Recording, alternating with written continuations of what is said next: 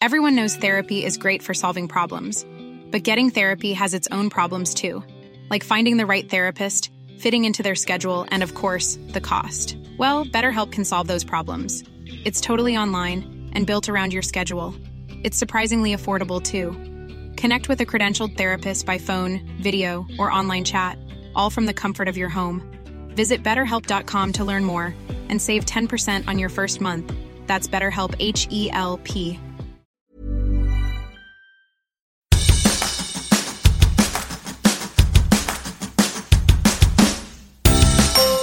Hola, soy Hanna Fernández, profesional de la comunicación, emprendedora y apasionada del bienestar y del crecimiento personal.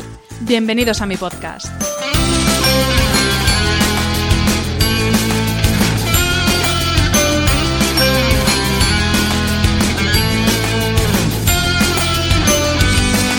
En cada episodio encontrarás charlas con personas brillantes e inspiradoras que te van a dar las claves para reinventarte, ilusionarte, empoderarte y vivir por fin la vida que quieres. Personas que con su trabajo diario y con su ejemplo están cambiando el mundo. Hablaremos de todas las esferas del bienestar sobre las que puedes actuar para empezar ya a vivir bien de verdad. Relaciones personales, equilibrio emocional y mental, trabajo, salud, sostenibilidad, finanzas, emprendimiento y crecimiento personal. ¿Estás listo? Vamos, yo te acompaño. Aquí comienza tu guía para vivir bien.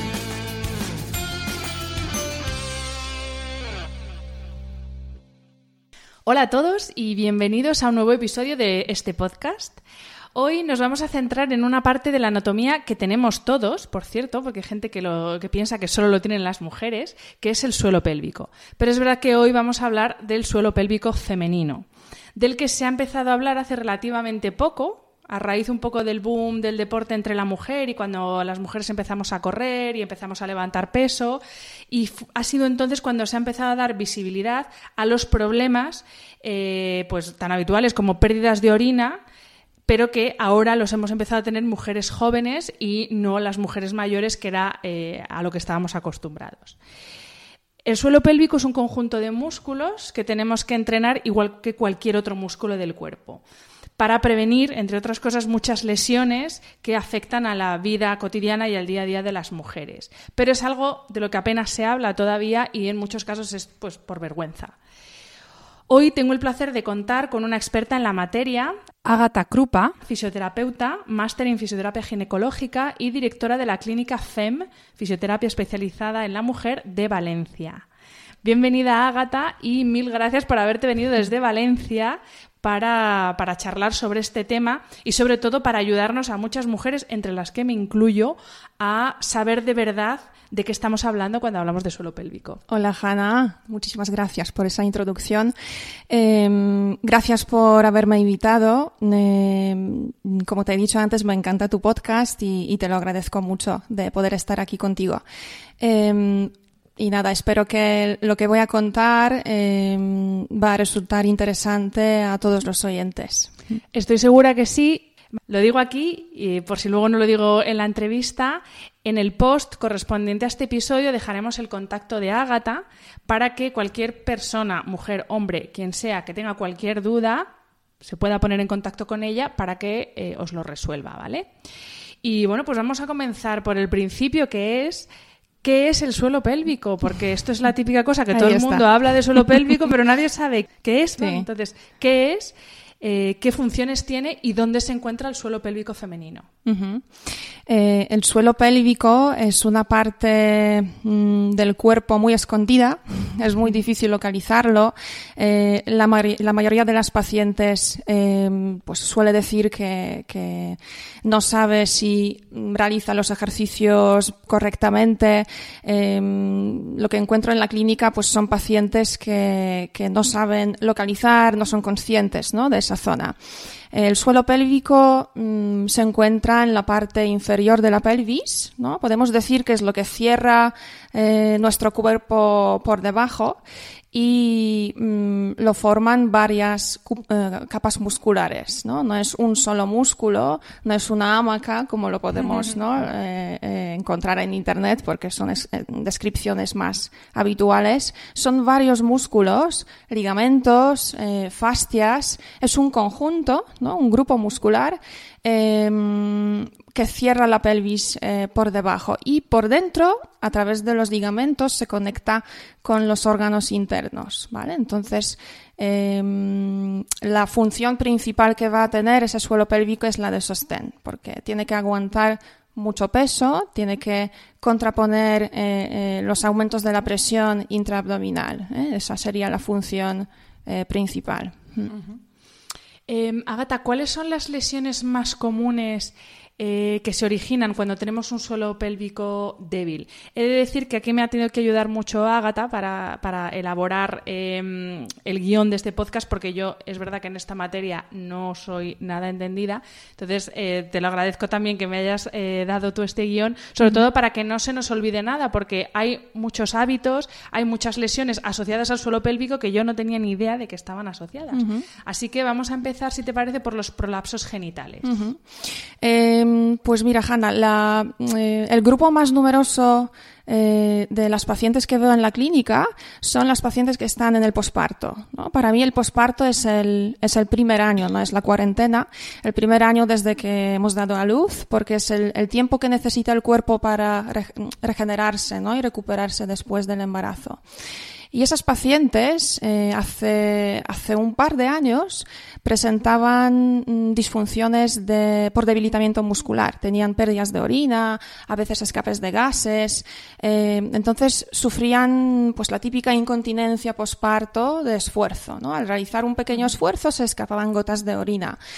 Pero actualmente lo que observo es que mm, cada vez hay más pacientes que sufren prolapsos Mm, y cada vez son las pacientes más jóvenes y es algo muy preocupante porque es, mm, prolapso antiguamente se asociaba con la edad, ¿no? Las, las mujeres en menopausia sufrían descenso de las vísceras, de, los órganos pélvicos, y ahora vemos las, las chicas jóvenes, ¿no? Que, que, que tienen esas lesiones.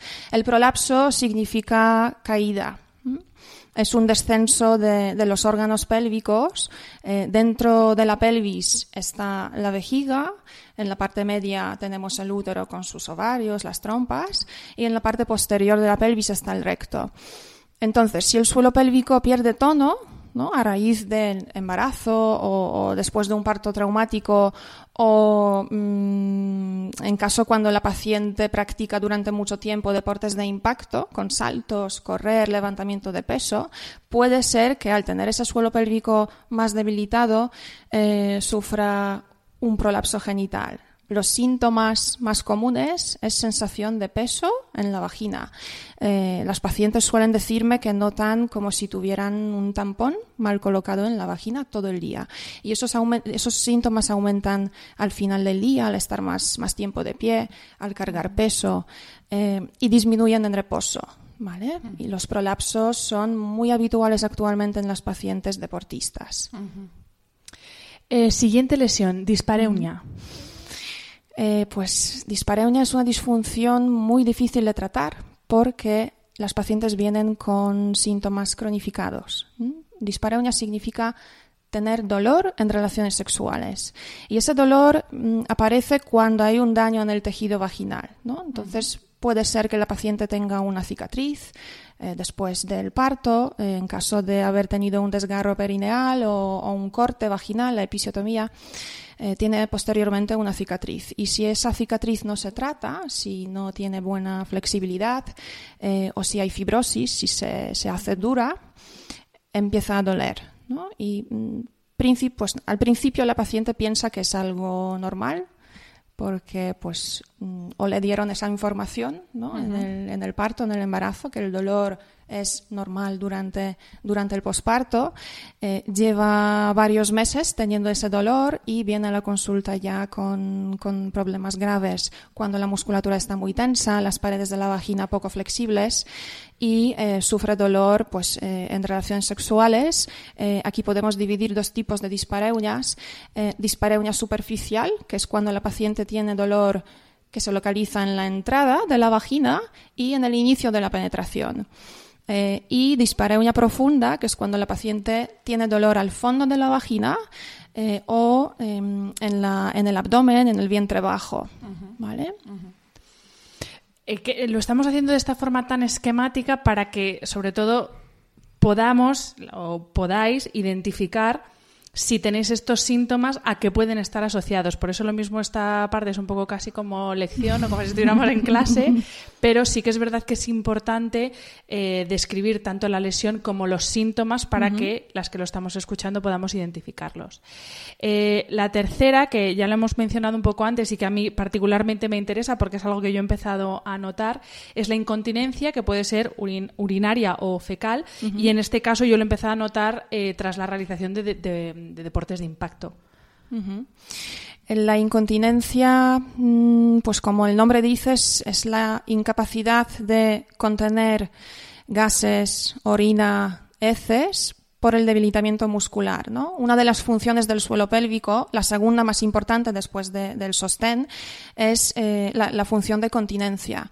Son contracciones musculares voluntarias e involuntarias eh, que se producen mm, en el momento cuando la vejiga está llena ¿no? o eh, en los momentos cuando el recto se llena.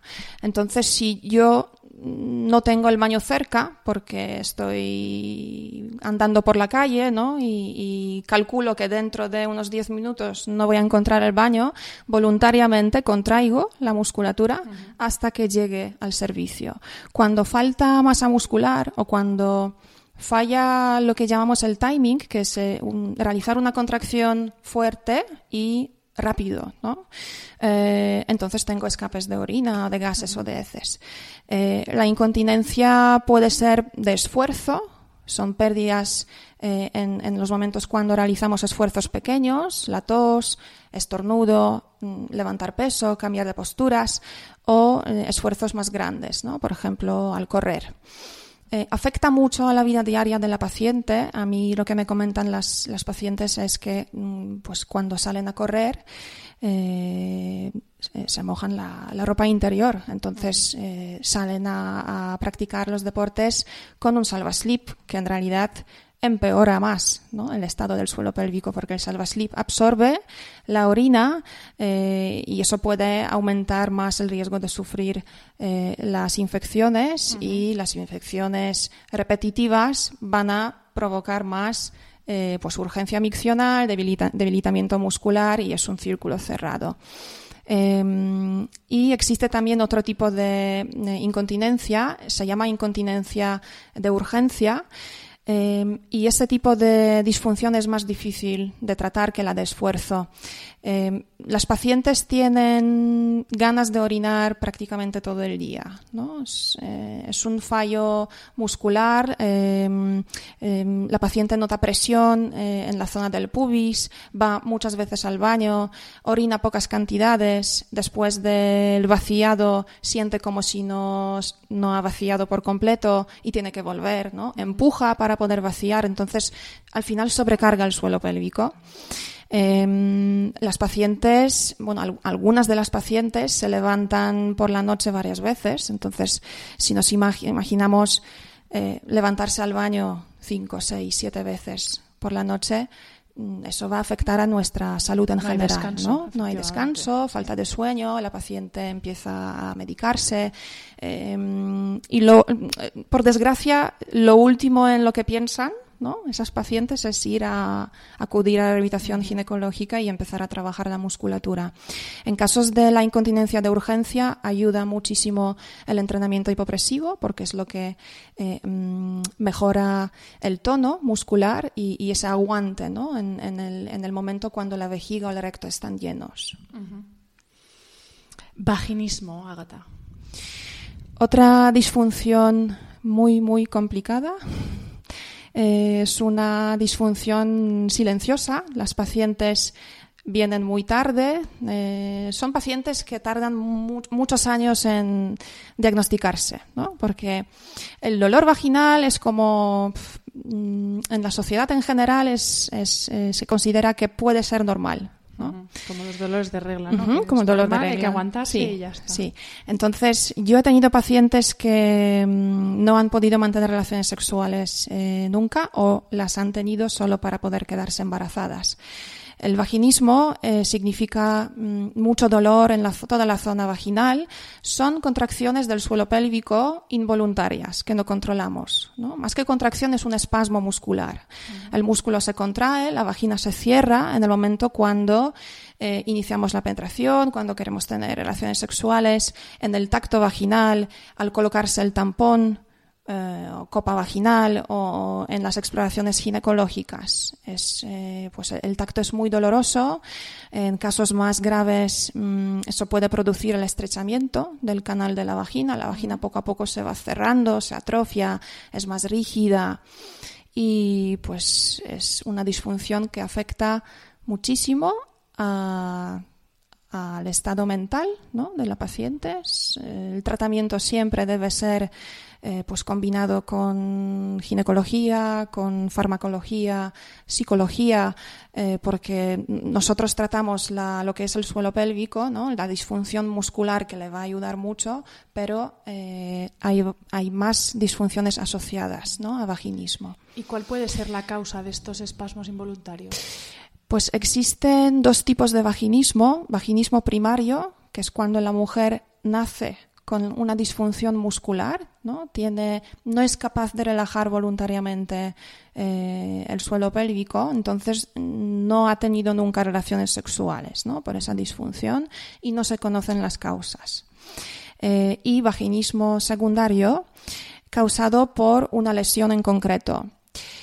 Hay pacientes que han tenido partos traumáticos con desgarros muy profundos que llegan hasta el esfínter del ano, eh, con episiotomías profundas, mmm, pacientes que han, sufrido algún traumatismo, una caída o un accidente, ¿no? un traumatismo pélvico, eh, pacientes que han sufrido abusos sexuales, eh, un, un, una situación traumática, ¿no? malas experiencias sexuales, todo eso puede afectar a la musculatura. Y eh, bueno, aunque obviamente hay muchas más lesiones eh, que pueden afectar al suelo pélvico, pero uh -huh. eh, hemos querido ver aquí uh -huh. las más comunes. Otra de las que es muy común es la diástasis abdominal. Sí. La diástasis abdominal es una lesión más buscada en Google. Porque se ve, ¿no? En el suelo pélvico muchas disfunciones no vemos. Eh, en cambio, la diástasis abdominal eh, es una lesión pues, que, que, las pacientes ven enseguida, sobre todo después de dar a luz. Diástasis significa separación, es una separación entre los músculos eh, superficiales, entre los rectos, ¿no? y es una adaptación natural del cuerpo al embarazo. Durante el embarazo, los rectos abdominales se separan porque, porque la membrana que los une es muy elástica y lo permite, eh, y así permitimos a que, a que el útero pueda crecer. Después del parto, durante los primeros dos meses, eh, esa aponeurosis se va regenerando y lo normal es que los rectos se vayan cerrando. En algunos casos no es así. Por ejemplo, si una paciente durante el embarazo no ha practicado el ejercicio, eh, probablemente va a sufrir una, diástasis abdominal o en casos de embarazos múltiples eh, con mucho líquido amniótico mmm, o malas prácticas deportivas. Hay, mira, en la clínica mmm, las pacientes embarazadas vienen porque quieren prevenir ¿no? las disfunciones y, uh -huh. y quieren prepararse para, para, el parto o porque están obsesionadas con eh, estar en forma, hacen mucho ejercicio eh, de fuerza eh, y muchas veces ese segundo grupo de, de, pacientes pues practica ejercicios que son inadecuados, ¿no? Por ejemplo, los abdominales, siguen trabajando mucho la faja abdominal y al final, si la musculatura abdominal durante el embarazo solo la tonifico y no, no aumento su elasticidad, probablemente esa musculatura se va, se va a abrir porque la, la membrana hasta en esos casos puede romperse. Entonces, en el posparto eh, tenemos eh, una patología que es la, diástasis abdominal y esa disfunción puede afectar a nuestro suelo pélvico directamente, porque si eh, hay distensión en la musculatura abdominal, el abdomen no es competente, ¿no? Y todos los esfuerzos que voy a realizar durante el día y los impactos se van a dirigir directamente hacia, hacia el periné y, lo van a debilitar.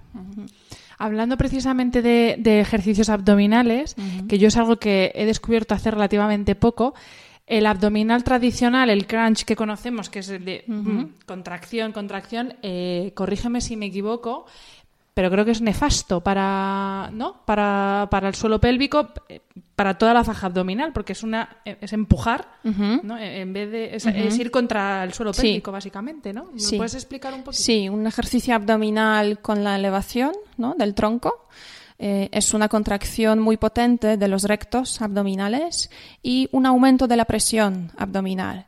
No es lesivo si el suelo pélvico está en buen estado, eso es precisamente lo que, lo que nos decían el mes pasado en, en, el Congreso aquí en Madrid.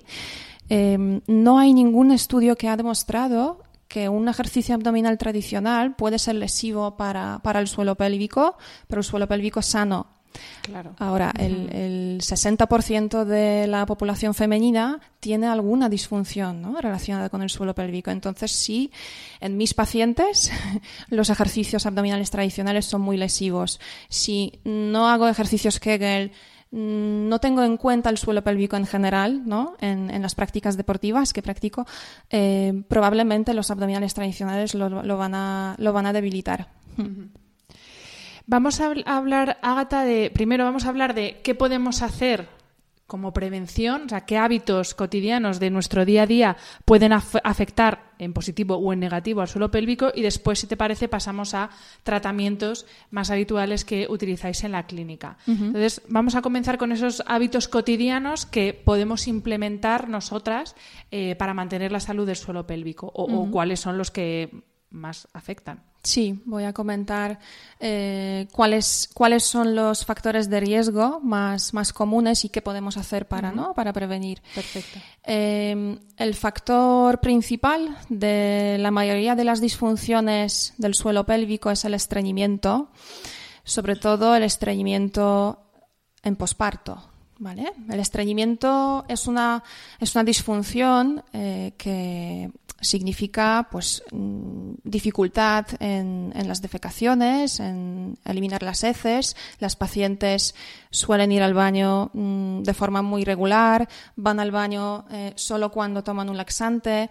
Eh, la frecuencia suele ser pues una vez por semana, como mucho dos veces por semana. Eh, sienten dolor abdominal, acumulan más gases eh, y todo eso hace que, que, esa presión intraabdominal ¿no? que mencionamos siempre en, en, la salud pélvica mm, va a empujar el suelo pélvico hacia abajo. ¿vale? Entonces los órganos internos van a, ser, van a estar comprimidos durante mucho tiempo y eh, la musculatura se, se sobrecarga. ¿vale? Es como si llevara piedras encima del suelo pélvico todo el día. Entonces, al final. Es un peso que está ahí, efectivamente, y la gravedad hace su trabajo. Correcto. La primera respuesta es una contracción muy potente. ¿no? El suelo pélvico, para protegerse, lucha contra esos aumentos de la presión contrayéndose. Pero si el estreñimiento es prolongado, si dura más de un mes, en la siguiente fase el suelo pélvico se fatiga Empieza a debilitarse, lo notamos porque mm, tenemos la sensación de peso en la zona del ano, aparecen las hemorroides, eh, fisuras anales, empujamos para poder defecar eh, y al final pues llegamos al estado de debilitamiento grave em, y, esa paciente probablemente eh, en futuro va a sufrir un, prolapso del recto, un rectocele. Es una lesión muy habitual eh, en las pacientes que sufren estreñimiento crónico. Estreñimiento crónico es el que dura más de seis meses.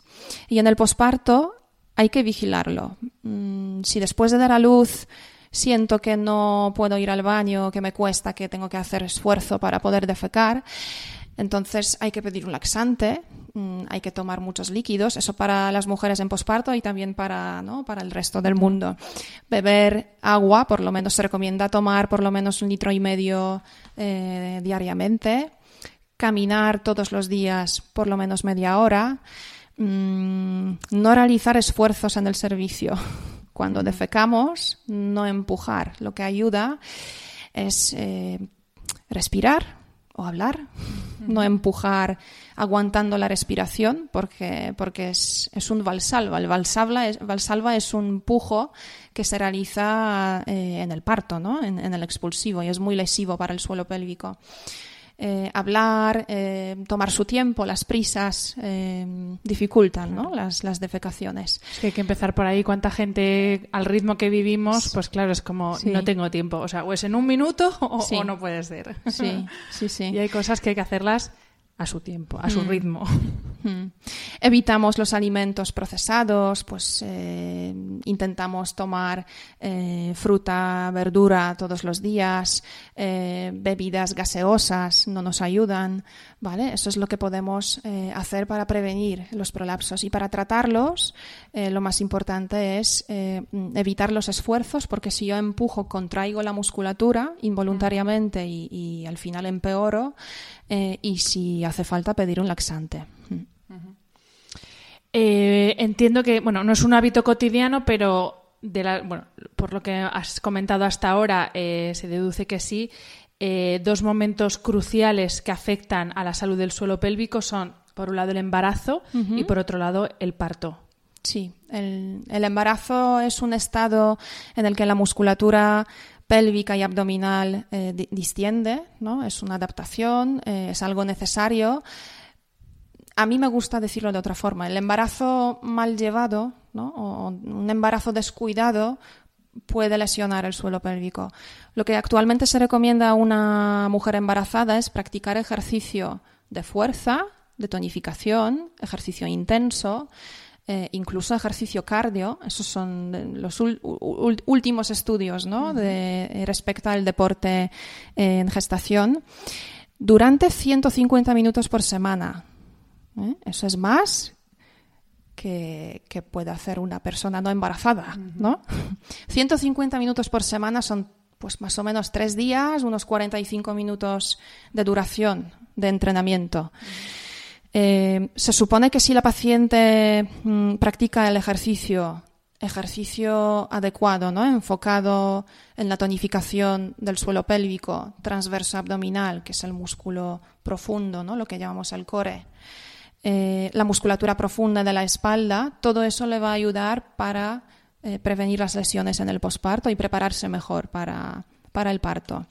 Eh, la musculatura del suelo pélvico durante el embarazo se estira tres veces más, entonces ese- esa distensión mm, va a afectar de alguna forma ¿no? La- el estado de esa zona, pero es posible eh, terminar el embarazo y dar a luz sin tener ninguna disfunción en el suelo pélvico, siempre cuando eh, nos preparamos adecuadamente. El ejercicio es crucial. Y el parto, pues eh, es lo que más daña el suelo pélvico, es inevitable.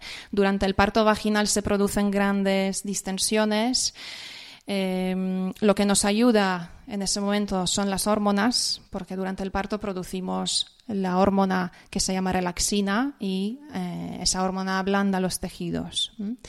Eh, aún así, son grandes distensiones que, que van a afectar mucho a- a- al estado del suelo pélvico. Hay un músculo eh, eh, en el suelo pélvico que se llama eh, puborectal y ese músculo se estira seis veces más ¿no? que, que- que otros músculos del cuerpo en el parto.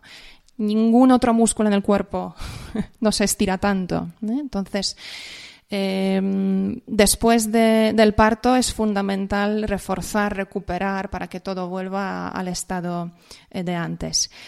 Durante el parto se puede producir un desgarro perineal. Eh, el desgarro es una, es una rotura ¿no? espontánea de las fibras. Hay varios tipos de desgarros. Puede ser superficial, que se, se produce en la mucosa vaginal y normalmente no ocasiona problemas en el posparto. Y también existen desgarros más profundos, en casos cuando bebé es muy grande, eh, la pelvis de la madre es poco móvil eh, o cuando la, fase del expulsivo se prolonga. Entonces, esos desgarros eh, tan profundos que llegan hasta, hasta el elevador del ano probablemente van a producir una lesión ¿no? en el posparto y, si captamos esas pacientes ¿no? con, con desgarros, eh, ya sabemos qué tipo de tratamiento hay que aplicar y, cada paciente en el, en el posparto inmediato, cuando está todavía en el hospital, debería recibir esa información. También se puede producir eh, una episiotomía, ¿no? nos pueden realizar el corte vaginal. Aquí quería, pues voy a hacer una pausa, porque quiero eh, quiero decir que las episiotomías se abusa mucho en los hospitales, ¿no? En las episiotomías. La, yo comparo eh, mi trabajo pues entre Polonia y, España y veo que en España em, el que controla la situación en el paritorio es el ginecólogo. ¿no? En general, la ginecología es un campo machista y, no debería ser así en el, en, el, en el, paritorio, porque la mujer es la que mm, es la protagonista ¿no? en, esa situación. Entonces se debería respetar su deseo de poder cambiar de posturas porque ella siente y ella nota dónde, le presiona la cabeza del bebé y así podemos eh, evitar desgarros o la necesidad de realizar el corte. Debería poder empujar eh, de forma espontánea y no con pujos dirigidos, todo eso afecta a eh, la tasa de las episiotomías. Eh, la episiotomía pues, es un corte vaginal, suele ser un corte profundo, que después eh, nos deja una cicatriz, y esa cicatriz puede condicionar toda la vida de la mujer. Entonces hacemos todo lo posible para, para evitarlas. Y siguiendo un poco con las distintas fases en la vida de la mujer, eh, ¿qué sucede en la menopausia? Porque es verdad que parece que una vez que o bien has tenido hijos o ya se ha terminado la vida fértil, parece que desaparecen los problemas en el suelo pélvico, pero todo lo contrario, ¿no? ¿Qué sucede en la menopausia? Durante la menopausia eh, hay cambios hormonales, ¿no? Ese es el gran cambio que sufre eh, que nota la, ¿no? la, mujer. Eh, no ovulamos, entonces no producimos eh, los estrógenos y los estrógenos son responsables de mantener buena lubricación en la zona genital, buen estado del sistema de sostén en, la pelvis, un tono en el suelo pélvico correcto. Entonces, si el, el, nivel de los estrógenos baja drásticamente, la mujer va a notar el debilitamiento muscular. Entonces, por prevención, cada mujer que ya entra en la fase de menopausia debería practicar los ejercicios Kegel o eh, cualquier otro ejercicio que em, provoque esas contracciones en el suelo pélvico, o por lo menos informarse, em, acudir a realizar una valoración del suelo pélvico para ver cómo está y eh, para que nos enseñen a hacer el ejercicio correctamente. Volviendo un poco también eh, sobre el tema del ejercicio, tanto ya no para específicamente mujeres embarazadas, sino para todas las mujeres. Antes hemos hablado un poco para qué ejercicios específicamente debemos trabajar, pues igual que para correr eh, tienes que trabajar los isquios, para qué ejercicios tenemos que trabajar de forma específica el suelo pélvico.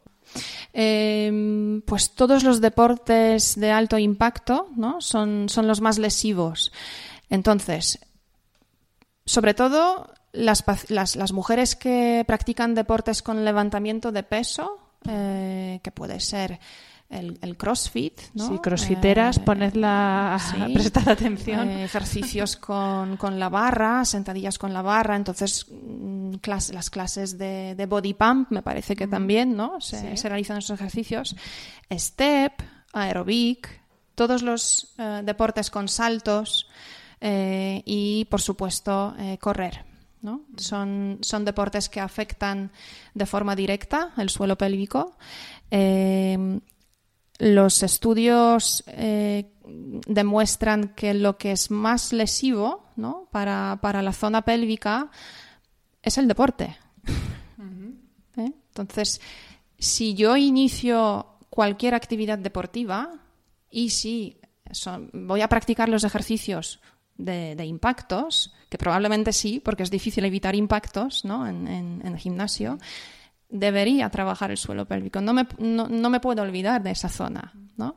O si yo me apunto a una clase de pilates y realizo ejercicios abdominales con la elevación, ¿no? el, el roll-up, la, la, flexión de la columna hacia adelante, eh, debo de trabajar el suelo pélvico también. Entonces, eh, el grupo más que está más en riesgo son las mujeres que practican deportes de alto impacto, pero en general, eh, iniciando cualquier actividad física, deberíamos tener en cuenta el suelo pélvico. No se pueden practicar deportes sin previa preparación o sin la práctica de los ejercicios Kegel.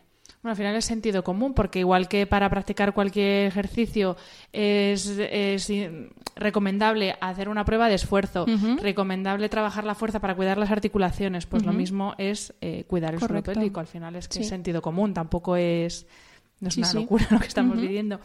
Agata, antes has hablado de eh, la valoración del suelo pélvico y eh, sí que me gustaría que nos explicaras en qué consiste una valoración del, del estado del suelo pélvico, ¿Por qué es recomendable hacerla? Antes lo has dicho que todas las mujeres deberíamos hacernos una valoración y, bueno, eso, ¿en qué consiste exactamente? Pues voy a empezar con el por qué. O mejor, ¿cuándo? Efectivamente. bueno, esa es la eh, siguiente pregunta, pero bueno, la introducimos aquí. ¿Cuándo deberíamos valorarlo? Eh, en la clínica veo tres grupos de pacientes las mujeres embarazadas, las pacientes que vienen en el posparto ya con una lesión y las pacientes que vienen con una lesión grave, ¿no? con síntomas ya que, les impiden realizar eh, o deportes o, pues eh, la vida cotidiana. La vida cotidiana. Mm. Em, en realidad, el suelo pélvico debería valorarse una vez al año. Es como ir al ginecólogo y hacernos una citología, revisar los pechos, hacer una ecografía, vamos al dentista una vez al año, ¿no? Entonces, el suelo pélvico es una parte del cuerpo eh, que sufre mm, muchos impactos durante el día, porque a veces pues, es inevitable eh, no hacer eh, impactos, ¿no? Sí, o, esfuerzos. O esfuerzos. Estamos hablando de deporte y crossfiteras, pero sí, a mí me encanta 12 litros de leche, o sea, es que al final... Entonces, eh, pues puede ser que durante, durante un año eh, yo cambio de trabajo, ¿no? O cambio los hábitos alimenticios, eh, aumento de peso, pierdo peso, Em, tengo las épocas de más estrés y todo eso va a afectar de alguna forma esa zona del cuerpo. Entonces yo lo que recomiendo es eh, valorarlo una vez al año y si hace falta modificar los entrenamientos. Si quiero iniciar alguna práctica deportiva nueva, pues informarme qué puedo hacer o, qué debería cambiar en los ejercicios eh, para que eso no sea lesivo al suelo pélvico. ¿vale? Esa es la recomendación. ¿De qué edad recomiendas esta revisión? Mm, difícil. Porque claro, eh, pues estamos hablando como momentos de mm. parto, embarazo, pero yo, por ejemplo, empecé a hacer deporte de impacto con 12 años, entonces, mm, claro. Pues yo diría que a partir de los 25 años, que es cuando ya em, empieza el proceso de envejecimiento muscular, es cuando deberíamos empezar a, valorarse. ¿Y en qué consiste la valoración? La valoración empieza con la entrevista, ¿eh? lo que llamamos la, anamnesis. Es una parte para mí fundamental mm, en, la valoración porque la paciente me da eh, pues muchos datos respecto a eh, los síntomas, el estado de, su musculatura, pues hacemos muchísimas preguntas. Empezamos con la edad, eh, los hábitos eh, alimenticios, los deportes, ejercicios que practica, con qué frecuencia los practica, embarazos, partos, eh, si el embarazo fue por in vitro o espontáneo, porque también eso va a afectar al suelo pélvico, enfermedades crónicas, medicación. Son muchísimas preguntas. Esa parte mm, suele durar por lo menos media hora. Nos sentamos, empezamos a hablar eh, después pregunto sobre los síntomas que tiene la paciente, cuándo aparecen, qué momentos del día, cómo afectan esos síntomas a su vida diaria. Eh, y después de la entrevista eh, empieza la exploración física. Eh, como es una parte del cuerpo pues tan íntima, es lo más íntimo que tenemos, ¿no? Eh, entonces yo empiezo con una exploración externa, eh, valoro a la paciente primero de pie, observo cómo coloca su pelvis, como cuál es su postura, eh, si eh, sabe elongar la columna vertebral, si sabe colocar bien la caja torácica, cómo apoya los pies. Mm, viendo la pelvis y, más o menos la postura de la paciente ya podemos orientarnos un poco ¿no? sobre el estado de su suelo pélvico. Después la paciente se tumba en la camilla y valoramos la musculatura abdominal, que es la primera toma de contacto. Em, valoramos la diástasis, el tono, el grado de la distensión. Le pido que, eh, que, haga un par de ejercicios para ver con qué fuerza, qué fuerza tiene, ¿no? si lo hace correctamente. Y después eh, se valora el suelo pélvico, es una valoración por vía vaginal. Utilizamos sondas vaginales eh, para medir la fuerza de la contracción voluntaria y la capacidad de realizar la relajación ¿no? consciente, que es lo más difícil. Em, valoramos también el grado del descenso de los órganos pélvicos. Pues a veces valoro a la paciente en la camilla, a veces le pido que se levante y valoramos ese prolapso de pie. A prácticamente todas las pacientes pongo un espejo para que lo vean también. Eh, y en la segunda parte de esa cita ya eh, enseño los ejercicios que puede practicar eh, en casa esto sobre todo es para que mm, también por mucho por, desconocimiento eh, la exploración vaginal no solamente la hace un ginecólogo, también en el caso de la fisioterapia ginecológica tiene que haber esa exploración, que por si alguna se, sorprende. claro, los fisioterapeutas con la especialidad eh, en uroginecología em, podemos realizar la exploración intracavitaria por vía vaginal, a veces por vía anal, si hace falta. Em, y es importante que sea un fisioterapeuta ¿no? con, esa titulación. Mm, sí, ya no solo fisioterapeuta, mm. sino con esa especialidad. Sí, correcto. Eh, Agata, me gustaría eh, tratar un tema, te lo he comentado antes cuando, cuando hemos estado hablando antes de empezar a grabar, eh, que esto ya es por, porque me afecta a mí personalmente, y es eh, lo que afecta una mala salud eh, o una debilidad del suelo pélvico en problemas de espalda, porque yo es algo que he descubierto a raíz de una lumbalgia bestial que he tenido, y es cuando he descubierto todos los problemas que tengo con eh, la faja abdominal y el suelo pélvico. ¿En qué afecta? ¿Cómo está interrelacionado? Casi, pues casi la mayoría de las pacientes que sufre dolor lumbar crónico eh, tiene el suelo pélvico debilitado, incompetente, ¿no? Mm, por varias razones. Puede ser que durante mucho tiempo estaban adaptando posturas incorrectas o levantaban peso frecuentemente por la mala práctica eh, deportiva, eh, por el tipo de trabajo que realizan y si el suelo pélvico está debilitado, si pierde tono y pierde fuerza, eh, la musculatura abdominal profunda, el transverso abdominal, se debilita también, porque esos dos grupos musculares trabajan en sinergia, casi siempre se contraen a la vez. Entonces, un suelo pélvico y un transverso debilitado hace que, eh, que tiremos más de la espalda, ¿no? En, pues, por ejemplo, al levantar algo desde el suelo, al cambiar de posiciones, al levantarse de la cama, voy a tirar de la musculatura y de la columna lumbar y no voy a realizar esos esfuerzos utilizando la faja abdominal. Entonces, la musculatura lumbar empieza a cargarse, aparecen contracturas, eh, eso significa que los discos paravertebrales van a sufrir más compresión puede ser que se produzca una, protrusión discal, ¿no? Y muchas veces en, esas pacientes se observa mejoría cuando empiezan a trabajar la musculatura de abajo, ¿no? A esas pacientes les recomendamos realizar los entrenamientos funcionales pélvicos, ¿no? Ejercicios Kegel combinados con las contracciones del transverso, eh, primero tumbadas, en contracciones aisladas, y después a esas contracciones añadimos movimiento corporal. Para que ese sistema de sinergia muscular eh, se devuelva, ¿no? para que el suelo pélvico pueda activarse involuntariamente en otros momentos del día junto con la musculatura abdominal. Y eso va a descargar la zona lumbar. ¿Y en qué afecta eh, las personas que trabajamos ocho o más horas sentados? ¿En qué afecta eh, la higiene postural al suelo pélvico? Al estar sentadas, eh, nos apoyamos sobre el periné. ¿no? Nos apoyamos en los glúteos, los huesos de los glúteos, los isquiones y el periné también.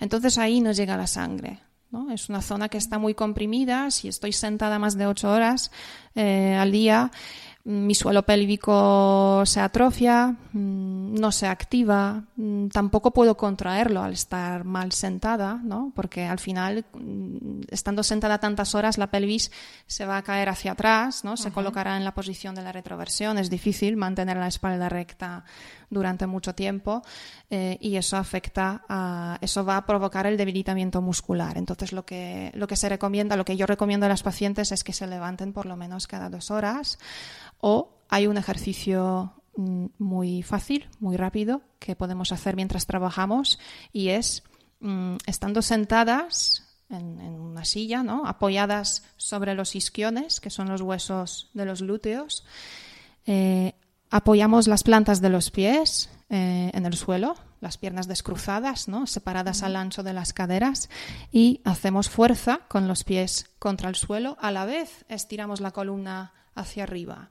Notaremos que el suelo pélvico se activa reflejamente, es una contracción involuntaria, y notaremos también la succión, elevación. ¿vale? Eso va a provocar que ahí llegara más sangre, más oxígeno, más productos nutritivos, eh, y así podemos trabajar esa zona mientras estamos sentadas. Esto me lo apunto, ¿eh? porque yo soy de las que me, me esparrancho así sobre la silla mm. y trabajo medio tumbada a la mitad del día. Eh, Agata, ¿cuáles son los tratamientos más habituales para tratar las lesiones de las que hemos hablado antes? Porque claro, uno piensa en el fisio y un poco más o menos, claro, tú tienes idea de cómo te tratan una contractura en el cuello, cómo te tratan un esguince de tobillo, pero ¿cómo se tratan este tipo de lesiones de suelo pélvico de las que hemos hablado? Pues una, la gran herramienta de la rehabilitación neuroginecológica es el biofeedback. Eh, el biofeedback es una máquina que se conecta mm, con una sonda vaginal o en caso de la incontinencia fecal con una sonda anal y registra las eh, señales eléctricas, actividad eléctrica de los músculos. Entonces la paciente realiza las contracciones voluntariamente y esas contracciones, esos señales eléctricos se transforman en señales visibles, lo vemos en una gráfica en la pantalla, ¿no? Eh, se pueden transformar en señales audibles, mm, oímos ¿no? la voz o, el sonido cuando realizamos la contracción bien, eh, y medibles, podemos eh, ver los valores, ¿no? a cuánto contraigo, y, y, esos resultados se pueden guardar, grabar en cada sesión, y así podemos comparar en cada sesión si hay mejoría o no. Eh, es una herramienta que nos permite mm, realizar una valoración mm, mucho mejor que antes, porque palpando es muy difícil valorar si la paciente tiene o no tiene tono, ¿no? No es un diagnóstico muy fiable. Eh, con una sonda vaginal y con el biofeedback, eh, mm, claramente vemos si esa paciente sabe contraer y si sabe relajar, Y después, en el, en, el tratamiento es una herramienta muy útil porque si yo quiero valorar si la paciente mientras realiza un ejercicio abdominal, por ejemplo, ¿no? Si sabe contraer el suelo pélvico, lo valoro con el biofeedback. ¿eh? Entonces, eh, a mí me gusta mucho eh, trabajar con el biofeedback porque, pues más que nada, mm, porque cuando la paciente ve sus contracciones, el trabajo muscular, lo hace mucho mejor. claro, porque sobre todo es haz fuerza, pero sí, cuánta fuerza, cuánta más fuerza, dónde, con qué fuerza, ¿no? Las contracciones terapéuticas no son contracciones con 100% de mi fuerza máxima, ¿no? Porque esa contracción va a activar también los glúteos, las piernas, los abdominales, y yo quiero valorar y quiero trabajar ese suelo pélvico. Entonces, mm, le doy las pautas a la paciente que lo contraiga con 70-80% de su fuerza máxima, y eso lo podemos hacer mucho mejor viendo la contracción en la pantalla. ¿Qué otras técnicas utilizáis para como tratamiento?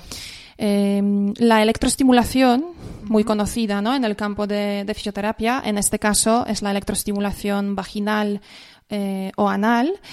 Es, una, es un tratamiento mm, que suele utilizar en las pacientes eh, en el posparto que han perdido la conciencia ¿no? de, de, la zona del suelo pélvico, que no saben localizarlo o que no tienen fuerza para poder contraerlo voluntariamente. Entonces, si yo a una paciente que no llega a la fuerza mínima le mando a hacer los Kegels en casa, no va a mejorar. Entonces, nos ayudamos con la electroestimulación y es un tratamiento que consiste en estimular los músculos vaginales eh, con una sonda vaginal con la corriente eléctrica. ¿vale? Entonces, potenciamos la contracción, eh, podemos llegar a, las intensidades muy altas, la paciente consigue eh, tener, ¿no? realizar las contracciones mucho más potentes y eh, lo que es muy interesante es que la paciente, mientras em, eh, em, se realiza el tratamiento con la electroestimulación, que ella también lo ejercite, ¿no? No solo que me tumbo, me pongo la,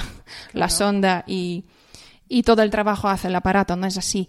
Em, ponemos la electroestimulación y le pedimos a la paciente que realice esas contracciones, ¿no? combinando la contracción voluntaria con una estimulación pasiva desde fuera, conseguimos a que la fibra muscular eh, mejore su calidad, ¿no? que sea más gruesa, que es de lo que de, eso se trata, ¿no? que el suelo pélvico gane masa muscular. Ya que lo has mencionado, eh, los ejercicios de Kegel exactamente qué son, porque tú buscas en cualquier sitio y es contracción del suelo pélvico, pero te quedas como estabas, porque, mm, decir, eh, en palabras que podamos entender los mortales, ¿en qué consisten estos ejercicios? No es aguantarse el pis. No. Eh, pues si te parece, mm, te voy a pautar un ejercicio. ¿vale? Es muy rápido y muy fácil. Y las que estéis escuchando, pues lo eh, vamos A, sí, lo vamos a hacer en la posición sentada, que en la que estamos nosotras dos ahora.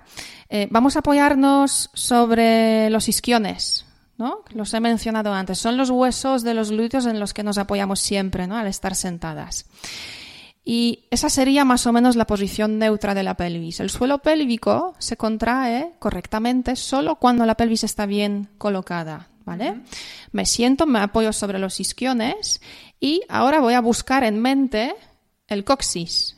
El coxis es el último hueso de la columna vertebral, ¿no? El último hueso del sacro. Entonces tengo esos, esos tres puntos de referencia y entre esos tres huesos está mi suelo pélvico, ¿vale? Vamos a coger aire por la nariz. Primero inspiro profundo y al soltar aire voy a contraer la musculatura intentando cerrar esos tres huesos y añado el componente de elevación. Los cierro, contraigo y elevo. Y elevo más y cada vez más y más y más, ¿no? Es contracción, el cierre y la succión, la elevación. ¿Qué notamos? Deberíamos notar la activación intensa en la parte más cercana al ano, no en la uretra, ¿vale? Donde, mm, en la zona más cercana al, coxis, que es donde se encuentra el elevador del ano. Ese músculo es el más potente de, todo lo que es el suelo pélvico, ¿vale? Es el cierre de los tres orificios, uretra, vagina y el ano, o el cierre de esos tres huesos, isquiones y el coxis. Y siempre al cierre añado la succión, la elevación. Yo he notado como dime si es correcto, como si quitara peso de la tripa. Correcto. Si la musculatura abdominal, si realizamos bien una contracción Kegel, la musculatura abdominal profunda inferior, ¿no? la tripa inferior, se va a aplanar y se va a activar también. ¿no? Es un reflejo totalmente normal eh, y necesario. Es importante que esa contracción dure por lo menos 5 segundos, que no sea contraer, relajar y repetir. Y contraemos en apnea, no hemos expulsado el aire, ¿no? Contraemos soltando el aire. Ah, contraemos soltando el aire. ¿Cuántas veces hay que repetirlo? Eso depende de la disfunción, pero se recomienda realizar por lo menos 10 contracciones de duración de 10 segundos. ¿vale? El tiempo de la contracción debe ser igual que el tiempo de la relajación. Esa fase de relajación es importante porque mm, actualmente mm, yo veo en, la consulta que las pacientes hacen muy bien ¿no? La, contracción, tienen buena fuerza, lo, lo, contraen perfectamente, pero no relajan. Y si un músculo no se relaja, mm, no, no se contrae correctamente, esa contracción no, no, es correcta. ¿no? Entonces, eh, pautamos la, que, que, esa fase de descanso esté bien hecha, que la paciente relaje de verdad la musculatura. Entonces, Mm, a mí no me gusta decir que, lo ejercites mientras haces otras cosas, ¿no? Porque no lo vas a relajar eh, bien. Hace falta una colchoneta, ropa cómoda, la posición correcta y realizar esas contracciones bien, ¿vale? En gimnasio o en casa. Perfecto. También me, bueno, en este guion que me facilitaste para, para, hablar de todo este tema de suelo pélvico, otro de los tratamientos, o, en, otros tratamientos de estas lesiones, se utiliza material terapéutico mm. eh, para uso doméstico. Bueno, me especificaste, por ejemplo, bolas chinas, eh, dilatadores, cinturón pélvico. Eh, ¿Qué son este, este tipo de material? ¿En qué casos, sobre todo, se utiliza? Mm, yo los recomiendo cuando las pacientes ya terminan la rehabilitación. Eh, entonces, para mantener el efecto de, la fisioterapia, eh, en caso cuando la paciente tenía una disfunción relacionada con el debilitamiento muscular, le recomiendo que al terminar la rehabilitación, mm, que se compre las bolas chinas, por ejemplo, o conos vaginales y que con esos dispositivos eh, haga los ejercicios Kegel o que, salga a caminar, a andar con la, con la bola china. ¿no? Las bolas chinas y los conos vaginales son dispositivos que llevan peso dentro. ¿no? En caso de la bola, eh, dentro de la bola hay otra bolita pequeña eh, que ejerce peso y se mueve. ¿vale? Entonces, si yo coloco la bola en la vagina y salgo a andar, la bolita pequeña se mueve en el interior de la bola grande y eso va a provocar las contracciones involuntarias en las paredes de la vagina y en la musculatura que la rodea. ¿vale? Entonces, de esta forma podemos trabajar el suelo pélvico en movimiento, que es la, es lo, funcional, ¿no? Porque queremos que el suelo pélvico sea competente eh, durante todo el día y sobre todo cuando yo me muevo y cuando realizo esfuerzos. Entonces las bolas eh, nos ayudan, ¿no? Eh, en caso de los conos vaginales hay más peso, esa es la diferencia, ¿no? Entre la bola y el cono. Los conos vaginales pesan más eh, son más pequeños, entonces los recomiendo para las pacientes que, tienen cicatrices perineales y el canal vaginal un poquito más eh, estrecho. Eh, y mm, trabajamos igual como con las bolas. Colocamos el cono, realizamos ejercicios, que hipopresivos, entrenamiento funcional, o simplemente salimos a caminar con el cono durante media hora, máximo 45 minutos, dos, tres veces por semana. Y es una forma de de trabajarlo pues, con más efectividad por nuestra cuenta. Em, existen también cinturones pélvicos que a mí me gustan mucho. Eh, los cinturones pélvicos em, sirven para darle a la pelvis más estabilidad, pero es una estabilidad activa, ¿no? Es un cinturón elástico eh, que se coloca en la, altura de las caderas, delante en el pubis y detrás en el, en el sacro, y, por ejemplo, en caso de una paciente embarazada que sufre dolores lumbares o que sospecha que podría tener un prolapso, nota peso ¿no? en la vagina, eh, eh, mm, llevamos el cinturón para descargar el suelo pélvico. ¿eh? Entonces, la paciente puede practicar ejercicios, puede caminar, puede estar activa, eh, teniendo esa sujeción activa. Y en caso de las pacientes, por ejemplo, con dolor lumbar crónico, con prolapsos genitales, con estreñimientos, eh, el cinturón también va a ayudar para descargar el suelo pélvico. Es una, herramienta muy, muy beneficiosa y no inmoviliza la musculatura. ¿eh? A contra de las fajas o cinturones que no son elásticos, este, el cinturón elástico, sujeta de forma activa y nos permite estar activas. También hay una herramienta que se llama, es un, taburete ergonómico, eh, se llama Squatty Y eh, ese taburete mm, nos ayuda a modificar la posición en el baño mientras defecamos. Lo recomiendo para las pacientes embarazadas, posparto, las que sufren estreñimiento, las que tienen prolapsos o las que tienen el suelo pélvico muy debilitado, mm, para reducir eh, los impactos ¿no? en el momento de la defecación. Ya sabemos todos que la posición más fisiológica para defecar es en cuclillas, ¿no?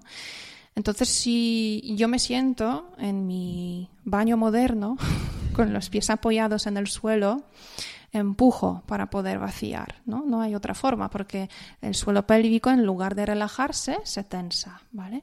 Si yo coloco ese taburete o cualquier elevador, ¿no? que me permita mantener las rodillas más altas que las caderas, eh, la musculatura que rodea el recto y la parte final eh, del intestino se va a relajar, entonces la salida de las heces va a ser mucho más fácil, ¿no? más fisiológica. Y así podemos prevenir por ejemplo, prolapsos del recto. Comprendido. Agata, eh, vamos a ir terminando ya la entrevista, llevamos casi una hora, pero sí que me gustaría hablar de algo que también me sugeriste tú, que son los mitos relacionados con la salud pélvica, que me imagino que tú en consulta escucharás de todo, porque eh, siempre que se trata un tema del que da como vergüenza hablar, que no sabes cómo referirte a la vagina, al ano, que nos da vergüenza como mencionar todo este tipo de terminología más escatológica, oirás de todo. Entonces, eh, ¿cuáles son los mitos eh, más comunes que tú escuchas en consulta o que están relacionados con el, con el suelo pélvico? Eh, el mito más habitual es dolor, ¿no? Dolor pélvico o, mejor dicho, dolor menstrual, ¿no? A todas nosotras nos han mentido en la cabeza cuando éramos pequeñas que, tener dolor durante la menstruación es algo normal, ¿no? Incluso, pues eh, hay, muchos eh, ginecólogos que prescriben medicación para las niñas que sufren dolor durante la menstruación. Y tener las reglas muy dolorosas o muy abundantes eh, no es nada más que Mm, inflamar la zona uterina excesivamente, ¿no? Es una patología. Eso significa que, probablemente esa mujer produce eh, demasiados estrógenos, inflama su útero mucho más que la mujer que menstrua sin dolor. Eh, y de ahí vienen pues la más inflamación, eh, el útero tiene menos movilidad, hay más tensión en la musculatura pélvica y sufrimos dolor. Es un mito y mm, también hay una enfermedad eh, relacionada con dolor pélvico que es la endometriosis, ¿no? Es la, reina del dolor. Eh, y hay estudios que han demostrado que, las pacientes que sufren dolor, que han sufrido dolor menstrual eh, desde siendo niñas, tienen más probabilidad de desarrollar la endometriosis en futuro. Entonces, y es tan fácil, ¿no? Detectarlo. Entonces el dolor menstrual es, un mito y si eh, hay mujeres que lo sufren, deberían acudir a sus ginecólogos y hablar sobre, sobre ese dolor, porque se puede, se puede tratar. La inflamación se puede disminuir mediante eh, las técnicas manuales, relajando la musculatura, aprendiendo cómo relajar ¿no? la musculatura. Otro mito eh, es dolor que, que, tenemos en relaciones sexuales, ¿no?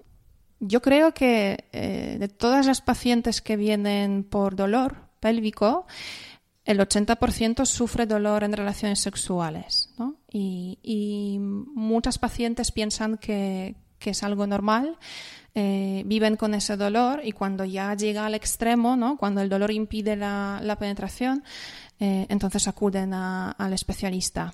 Es un mito porque la vagina debe de contraerse en las situaciones cuando tiene que contraerse, ¿no? Y la musculatura y las paredes vaginales deben de relajarse cuando toca, ¿no? Y, en las pacientes con dolor em, pélvico, dolor en relaciones sexuales, no son capaces de relajar la musculatura, ¿no? Es un daño muscular que se puede tratar con fisioterapia.